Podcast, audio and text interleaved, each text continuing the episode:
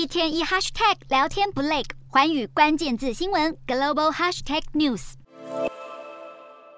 美国和菲律宾士官一起解开联合作战旗帜，两个国家从本月三号开始在南海展开名为“海上战士合作”的联合军演，一直到十四号结束。这场年度军演是菲律宾总统小马可是上任以来，美菲两国规模最大的联合演习之一。美菲动员两千五百多位陆战队员，包括美军共一千九百人，以及菲律宾的六百多名兵力。除了模拟两栖攻击跟特种作战之外，美军的海马士多管火箭系统以及超音速战机都会投入实弹演练。与此同时，美国跟日本在北海道的坚翼之龙二二联合军演也正在进行。驻日美军司令表示，这样的同步军演目的是要实际整合训练，加强美国与盟邦彼此之间的相互操作跟战备能力，因应印太地区的突发危机。美国海军军令部长吉迪尔上将近日呼吁美国联手英国强化海权，来反制中国与俄罗斯。在美国与台湾的国防工业会议上，台湾国防副部长王信龙也表示，全球应该共同合作，对北京当局实施战略围堵，包括建立战略沟通平台、联合海空演训等等，因应中方带来的威胁。